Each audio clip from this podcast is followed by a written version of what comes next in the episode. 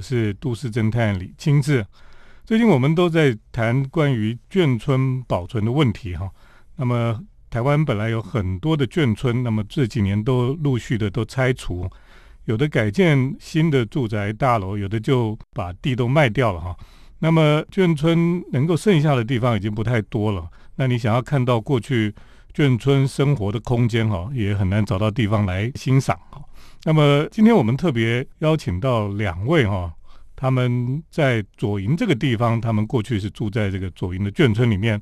那最近呢，他们把这个旧的眷村的房子修好，又搬进去住了哈。那这是很少见的一种情况了哈。不过我们今天就特别邀请这个眷村之女哈黎明珍，还有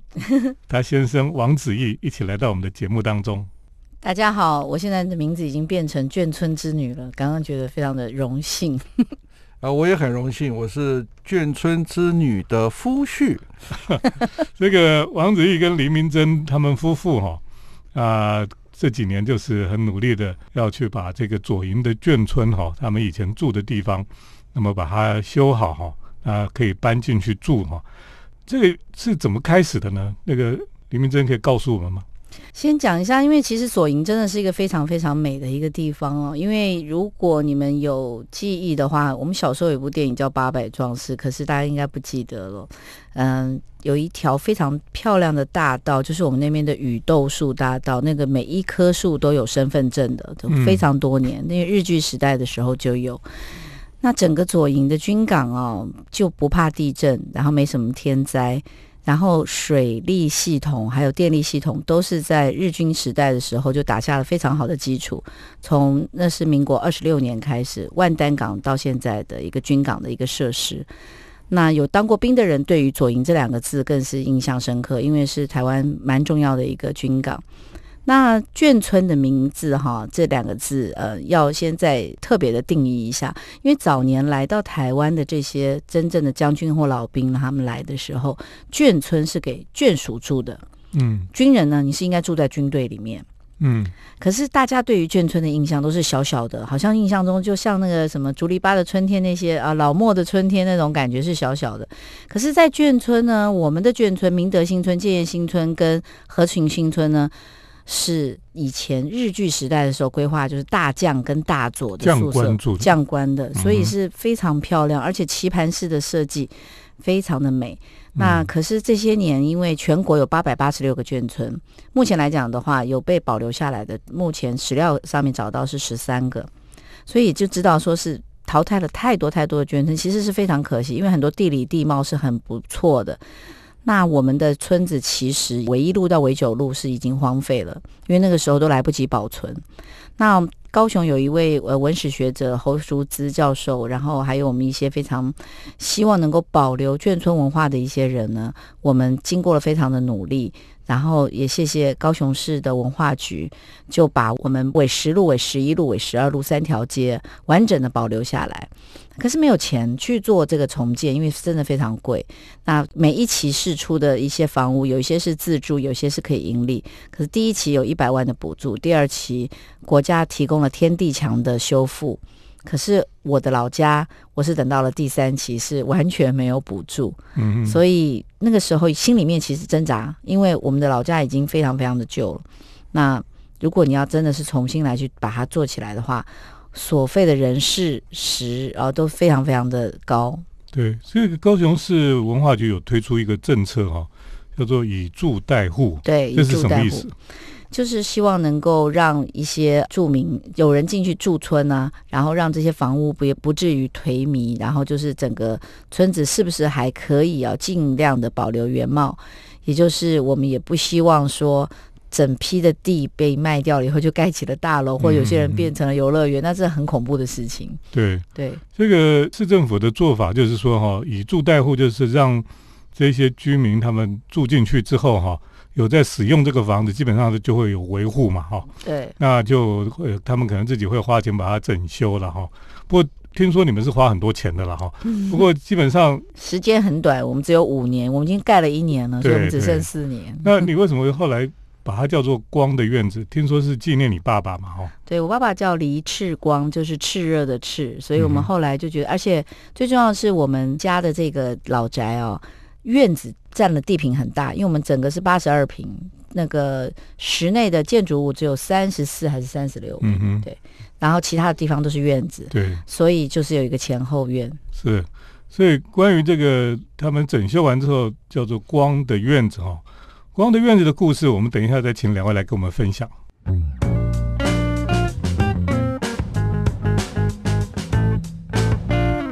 我们今天在节目当中呢，我们特别邀请在左营的海军的眷村哈，那么建业新村这个黎明珍跟他先生王子义他们两个人呢，就是照着这个市政府他们所谓的以住代户的一种政策哈，那么去整修他们过去住过的眷村的房子，那么现在就把它取名叫做光的院子了哈。那因为王子义他本身就是室内设计师，所以这个整个工程呢，就由王子怡他自己来设计，还有监工哈。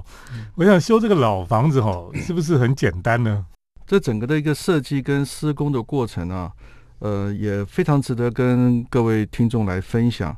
当我们在面对一个几乎是完全颓败的一个房子哈，我们开始从屋瓦掀开来，墙壁拆开来，开始做整修。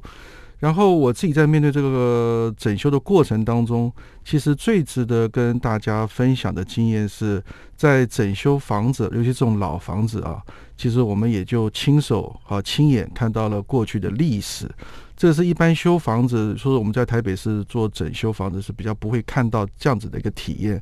呃，因为这个房子是从日据时代一直存留下来，然后中间因为这个日本跟美国的战争啊，这个老房子曾经被炸毁过，剩下的断垣残壁之外啊，等到国民政府来了之后，要在在很艰困的状况之下要重建，重建了之后，呃，我的岳父再经手把这个房子接手过来，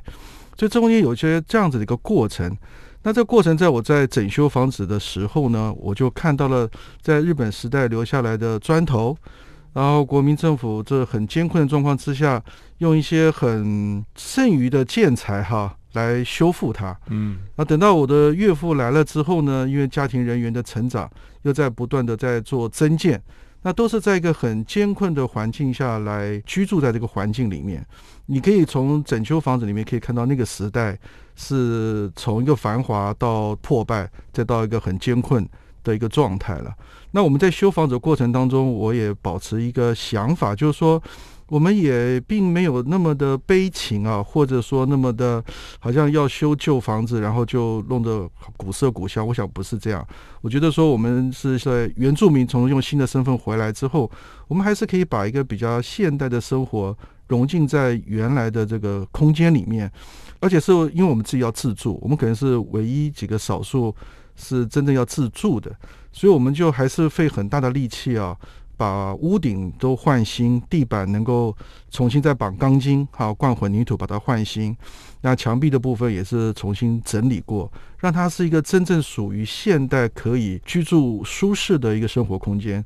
然后我们将来的计划是希望它能够让更多的人来参与，能够来看到这样的一个环境跟空间，然后让更多人来了解这个眷村的一个生活环境。是用这样一个想法来思考未来的一个计划，是这样子。嗯，因为我们想说，因为眷村哦，这些房子基本上就是过去在眷村里面生活的人他们记忆的储存的地方了哈。就是如果我们把这些房都拆光之后呢，基本上你就换不回你们过去的记忆了哈。嗯，那过去因为像黎明珍就在这边长大嘛哈，是那你现在回到那个老房子，你就觉得哇很棒，就是很多儿时的记忆都重新回来这样子哈。我觉得这个是千金难买啦，因为我想目前我得到的资料应该是我是全国唯一的一个这么幸运可以申请到一住带户回来回到老家。那因为我们那边的呃，如果去过的人就知道，我们那边真的是儿童的天堂。嗯，我们玩的就是大地游戏，就是前面那个马路，就是我女儿都说那叫神奇的马路，都没有她在那车子，没有车，她可以在那边学骑脚踏车，学得很开心啊。然后我们的跟小时候从那条路去走路队，你知道以前要整路队去上小学的整条路完全没有改变。也就是我的记忆，你到你到那边去的时候，你还是觉得你小学六年级，你还是觉得你小学五年级，嗯那个感觉是非常愉快的。那我觉得在大时代的变动之中，其实很多的一些记忆其实是跟建筑、跟你附近的生活环境是有关系。如果一直在摧毁、一直在改变的话，其实人是很没有根的。对对，而且如果听众朋友有去过哈，应该知道说这个地方的确是很不一样，因为。它是以前像这个建业啊、明德这些地方都是将官住的哈，所以它的空间密度是比较大的了哈。就是包括他们有自己的院子，然后那个道路也很宽，道路旁边还有绿地，对，绿地像前面还有绿地这样子，是一个非常舒服的环境哈。对。那么在那个地方现在还保存下来，其实那个整区哈，其实是个非常舒服的一种空间了哈。那么等一下我们再继续请两位来跟我们分享。我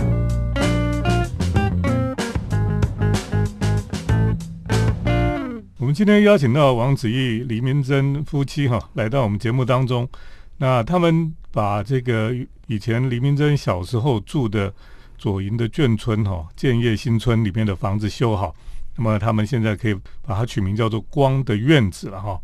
其实建业新村这里其实以前就是很舒服的一种空间的环境。那我以前在左营海军当兵哈。这一些眷村其实都是我们单位在整修的，所以我大家都知道这边的环境了啊。那那个感觉是的确有点像外国吧？哦，对，不太像台湾。它不是像你大家有一些想象说，哦眷村就是跟对门就是很近，然后对门家里发生什么事情都听得到。这边不是这样子，因为它院子还有前院还有马路都很宽哦，所以是另外一种不同的眷村的形态了哈。那李明珍是在眷村长大，可是。王子义，你不是吗？那你当初是怎么去这个地方的？嗯，讲起来，这个人就是有个回忆的过程啊。这个我当时跟我太太认识的时候，然后呃要决定要结婚，那当然你要到女方家去提亲。那我第一次就是走进到左营这个大门的时候，推开那个红门走进来啊，我其实也是非常非常的讶异这样子的一个生活环境了。那从这个日本时代的那个大门啊，是从日据时代留下来的，那是大概是一九四零年代的事情了。到现在二零二零年呢，这中间已经经过了将近八十年时间。那我们的婚姻，我们也已经有二十多年的时间。所以从大门走到里面这个门，就花了那么多的时间的一个过程啊。所以我在修房子的过程里面，就一直在思考这些事情，然后觉得说，我们这房子这个整修完成之后啊，还是应该跟我当年提亲一样啊。应该有个仪式性的一个开始。那当然，因为我太太本身是做公关相关的事情啊，所以她就一系列的能够呃掌握到非常多的朋友一起来赞助哈。那这部分我想就应该由她来做说明，这样子。嗯，就走了二十几年还是走不出来，所以他就陷进去。我们这个其实，在想这件事情，就是说，我们有一个这么好的环境，我们也花了这么多的人时啊。那我们那个时候，王子毅其实提了一个很好的概念，他是觉得说，我们这样子的一个基地啊，应该是变成一个富裕的基地，就是说，很多也许是有一些艺术家、一些表演工作者，甚至有些不管是绘画、摄影或者是写文章的人，我们也希望说，大家都能够来体验一下这个住在这边的感觉，这种安静哦，还有这些历史的一些回忆哦，应该会发展出更多的光华。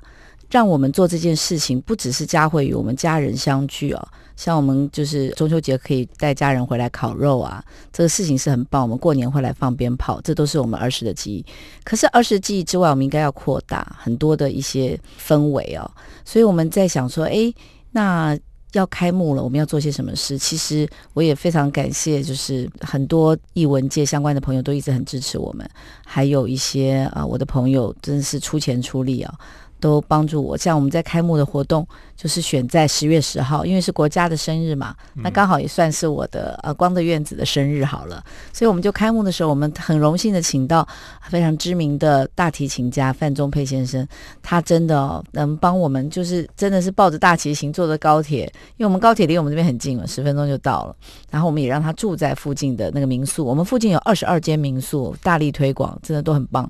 便宜又好。然后我们当天就做了一个演奏国旗歌的这个仪式，那我就在想说，会什么人会来呢？我只是透过了我的粉丝页，然后来了好多朋友，那挤满了院子。当这有个以前的邻居吗？有老邻居回来，有老嗯邻居回来，像那什么呃，我们附近的几个邻居，他们知道哥哥的这个同学啊，我哥哥的同学姐姐姐的同学他们有看到对。嗯，那他们现在都已经不再住那边了吗？没有办法，因为其实你住代户后来的话，申请它还是需要一些译文 base，或者是你有一些什么，你要怎么样去应用它，所以反而原住户要申请回去很难。几乎是没有，就我只有我这一户。嗯，然后我们那天在拉，就演奏国旗歌，大家跟着合唱，好多人都掉眼泪。嗯嗯，第一是因为真的很少有机会可以唱国旗歌，那第二当然是范大是拉的是很好的、啊。我在这里真的要感谢我的朋友，他们有赞助呃我们的饮料啊、食物啊等等啊、特别是涂料工会张岐山理事长，他真的是出钱出力啊，非常的帮忙。然后，当然，其中还有更多朋友都有帮忙。然后，有些人他也不希望我再 mention 他的名字了。可是，我觉得，我觉得这个院子可以发展性非常的长久，绝对不会是在国家只给我四年的这个时间，因为它已经变成了另外一种，就是既回顾又有前瞻性，这一点很重要。嗯哼，我想他们回到建业新村这个老的眷村哈，那么重新在这边整修这个房子，我觉得最难能可贵就是他们是以前就住在这里哈，那么后来又可以搬回去了哈，你一定很感动嘛哈，对啊，这是你过去居住的地方。其实这里面有个小插曲，就是我们在开始拆屋瓦的时候哈，嗯发现了我岳父的名牌，他还粘在那个墙壁上面，黎志光。嗯所以后来我们就把这个名牌留下来。那目前当然还是把它收藏在家里面。那我们希望改天这个房子这个什么都内外都弄好了之后呢，再找个适当的时间，再把岳父的名牌再把它挂上去。嗯，我觉得这也是一个让我们在整个所谓的改建过程当中让人感动的一件事情。嗯大家要特别去注意，看到我们门口那两个柱子，那两个柱子跟其他人的柱子不一样，我们是保留那是日据时代的柱子，你看它的磨石子就知道。还有我们的地板，对也是民国五十五年留下来的地板。我觉得我太太就非常适合做眷村的导览员，嗯因为她自己从小住在这里，这整个大时代的故事啊，她亲身经验过，她亲自来做说明，其实更加能够感动人心了。那我觉得说，我们回来到眷村里面啊，其实我是个台北的小孩，所以我现在已经把左云这个地方当做好像我的一个自己的一个故乡一样哈，也希望他这个地方未来能够再发光发热这样子。嗯，好，我们等一下继续请他们两位来跟我们分享。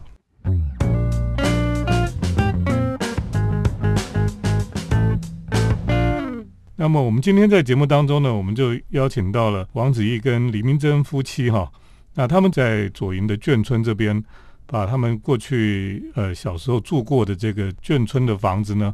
又重新给它修好哈。那么照着高雄市文化局他们的政策，叫做以住代户了哈。嗯那么他们可以有五年的时间在这个地方住哈。那他们最难能可贵就是他们是大概是所有的眷村里面哈，原来住在那边又重新回到同一个房子里面住的人，这是特别有人情味哈，或是有那种呃记忆的感觉在那个当中啦。那如果大家想要去看看这个像你们这个光的院子哈，或是看看这个左营的军区这附近的眷村啦、那他坐高铁坐到左营，那附近还有什么好玩的？其实我们这样讲，吃喝玩乐嘛，人生是这样讲。那我们先讲一下那个，其实左营它之前有前营、后营、左营、右营，最早以前是这样子，哦后来变成了前镇、后进、左营、右昌。哦，所以整个高雄的布局是这样子布局的。那是因为高雄很大，腹地很大，我是觉得说，假设因为现在疫情的关系，很多人都没办法出国啊，所以到高雄再选择的话，我觉得你可以有一天的部分慢活，可以到我们的。村子里来，那我们在住的地方，我刚刚已经提到有二十二间民宿，每一间哦感觉是不一样的，都是很有他们老板自己布置的一些氛围。那我们自己有去住过一家，就是军旅社，我很建议大家大概十人到二十人可以去包栋啊，因为它外面有一个很大的客厅，就晚上就可以在那边玩耍，非常有趣。然后这边还有外国人开的民宿，他在那边有卖酒，有做鸡尾酒、调酒，然后他真的是外国就是女婿了。嗯，那你怎么来？我想说，因为现在年轻人很厉害，他知道从台铁那个站出来到我们的村子，大概你坐计程车都只要不不会跳表，大概一百块以内就会到了。那附近有左营高中嘛？那重点是说你要在那边玩什么？我觉得。现在到世界各地来讲，你去找一个名胜古迹不难。比方说，你可以看到地图上面附近有孔庙啦，附近有旧城啊，附近的部分都不难。可是其实你要比较难的事情，你到这个地方，你入住了民宿以后，你就要开始慢慢的活。那他们早上的时候，民宿主人都会帮你去找附近非常好吃的东西来。像我们这附近有很好的那杠子头，你们小时候我不知道有没有吃过杠子头，也有那种韭菜大饼。然后有非常好喝的豆浆，还有那个饼里面有包这个，就像韭菜炒的一些肉丝饼。然后左营其实美食还蛮多的，上网找也蛮多的。那还有那叫小宝米粉，跟以前那个南市场啊那边的很多的，也是因为后来拆迁了，就跑到国贸地区去。还有很多像刘家酸菜锅 还要排队，都是排队名店哦。然后可以骑着自行车，你去绕整个明德跟建业新村一周，然后你可以去四海一家，四海一家现在还有吃饭，旁边还有几个文教馆。那其中我们刚刚讲八百八十六个眷村，所以那边有一个再见八八六的村子。那你可以看到中贞坑康弘，我不知道你知不知道这个人了，是日本的首相，他的房子。就在那里，就在八八六里面住过这边。他住过这边。哇！忠贞跟康弘那个时候，他就是来住到左营军港。忠贞跟康弘是一个人，不是现在有些人以为是忠贞跟康弘两个人。所以还有像李玉玺将军也是住在那里。那我们纬十一路的更是多了，因为我们纬十一像我们家右边就是黄光洛将军。黄光洛将军对面家就是李北洲将军，然后我左前方是以前非常有名的孔令成将军的家。那为什么你没有？你们家没有将军？我们家没有将军，我们家是买的。我刚刚不是讲说 五十五年的时候，我爸爸跟军医买了，因为我妈妈有做生意嘛，我妈妈是做餐厅的，所以我们有点小小的积蓄。我听说好像是十八万这个让渡的金额，嗯嗯，然后是民国五十五年，那时候我两岁。啊，我现在就透露了我的年龄了。其实附近也有那个莲池潭呐、龙虎塔啦，然后高雄市政府觉得他们一些那个自行车的这个车道的建设都做得很好。那眷村附近就有这个 U Bike 的系统，所以你骑了脚踏车之后，其实你的呃行驶的范围其实还蛮广阔的。嗯，而且那边就是因为树荫。就是林荫大道，然后你骑过去的时候，感觉就是像你在看那个电影《那些年我们追过女孩》的那个感觉，你就完全就年轻。所以如果你想要回春的感觉的话，欢迎来到左营建业新村，真的是很棒的一个地方。可是可惜军港进不去哈，没有办法，因为军港是管制的。台湾就一直是海边都是被管制的。是是。好，今天我们很谢谢两位哈，那跟我们介绍他们在左营眷村。他们怎么样修这个房子，然后怎么样重新回到这个地方哈？我觉得这个故事其实是蛮动人的啦哈。那今天很谢谢两位来跟我们分享，谢谢谢谢都市侦探，也谢谢听众朋友的收听。我们接下来是铁道建筑散步的单元，铁道建筑散步。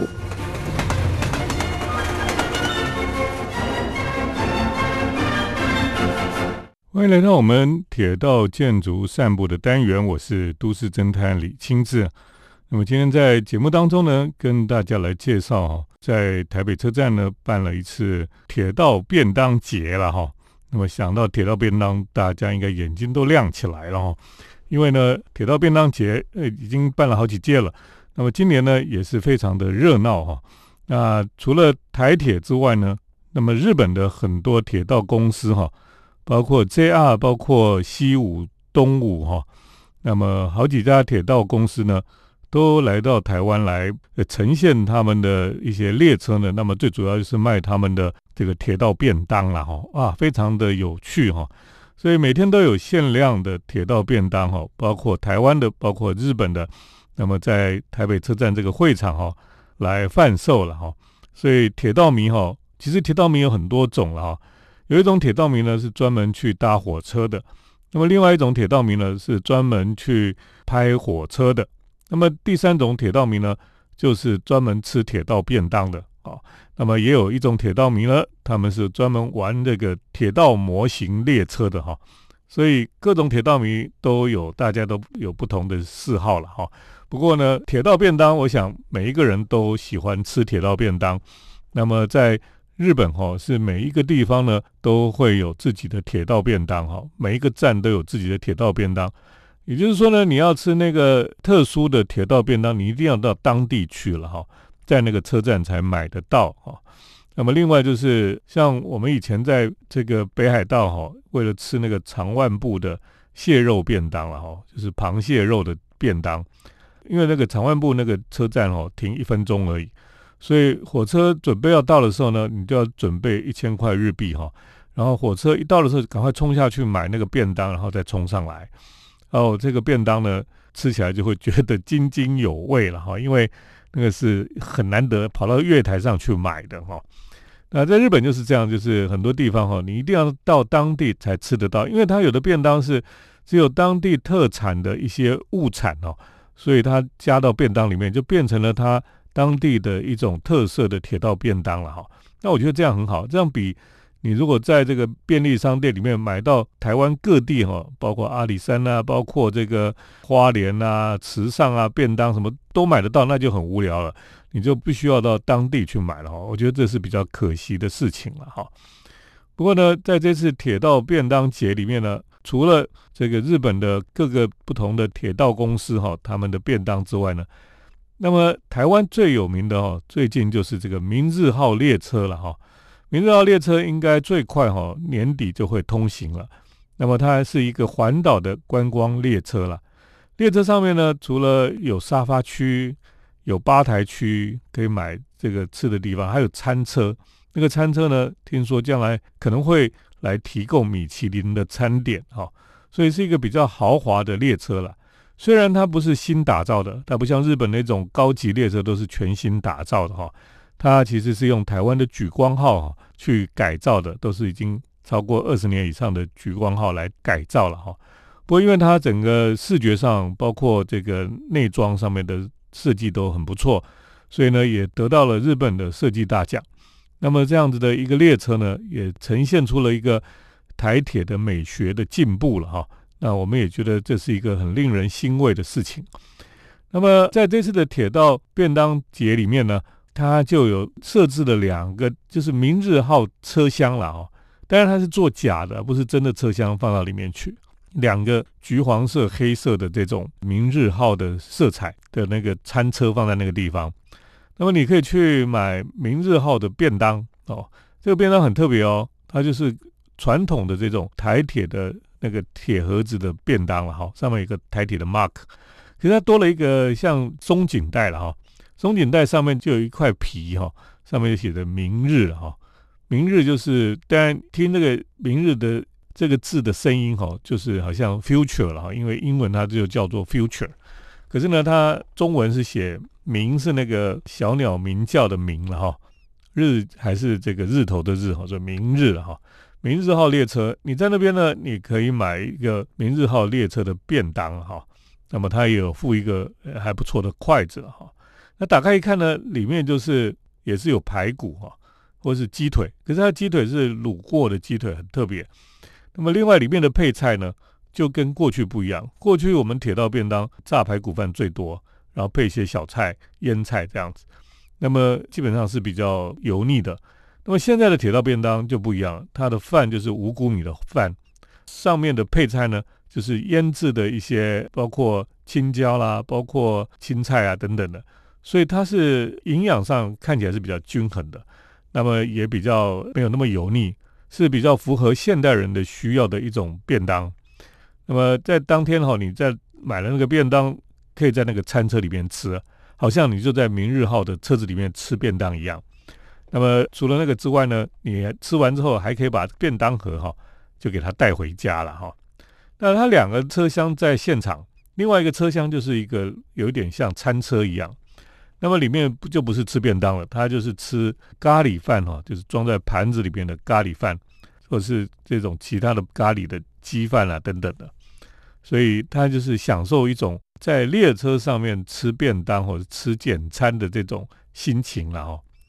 那么事实上过去哈，每个车站里面都有铁路餐厅啊，那现在我们已经很难想象这个什么叫铁路餐厅哈。可是，在过去哈，其实铁路餐厅在每一个城市里面，每一个车站里面的铁路餐厅，其实都是还不错，都有冷气哈。那么在里面呢，他们都有很好的这个 waiter，而且呢，不仅 waiter 之外呢，他们就会有很好的这种西餐的礼仪了哈。所以以前觉得去车站里面的铁路餐厅来吃饭哦，其实是觉得还蛮高级的。但是后来整个就没落，现在就没有了哈。事实上，铁路餐厅哈，车站里面的餐厅是可以很豪华的，可以很典雅的了哈。那么将来可能会慢慢又回来，所以希望这个餐车啦，或是这个铁路餐厅哦，都可以越来越好了。那这次可能。有很多人有去参加了这个铁道便当节了哈，那就觉得收获很多。我有朋友去买了很多纪念品，包括明日号的杯子啦，或者明日号的便当盒啊等等的哈。那回家呢还拿出来用哈，就觉得啊，虽然不能出国旅行，这样用这个吃铁道便当的感觉哈，也是蛮好的了哈。好，今天跟大家分享这个铁道便当节的事情，就分享到这里。谢谢听众朋友的收听，我们下礼拜再见。每一条铁道、每一个车站、每一种火车，都有令人惊艳之处，能为我们的世界开启一道通往梦想的窗。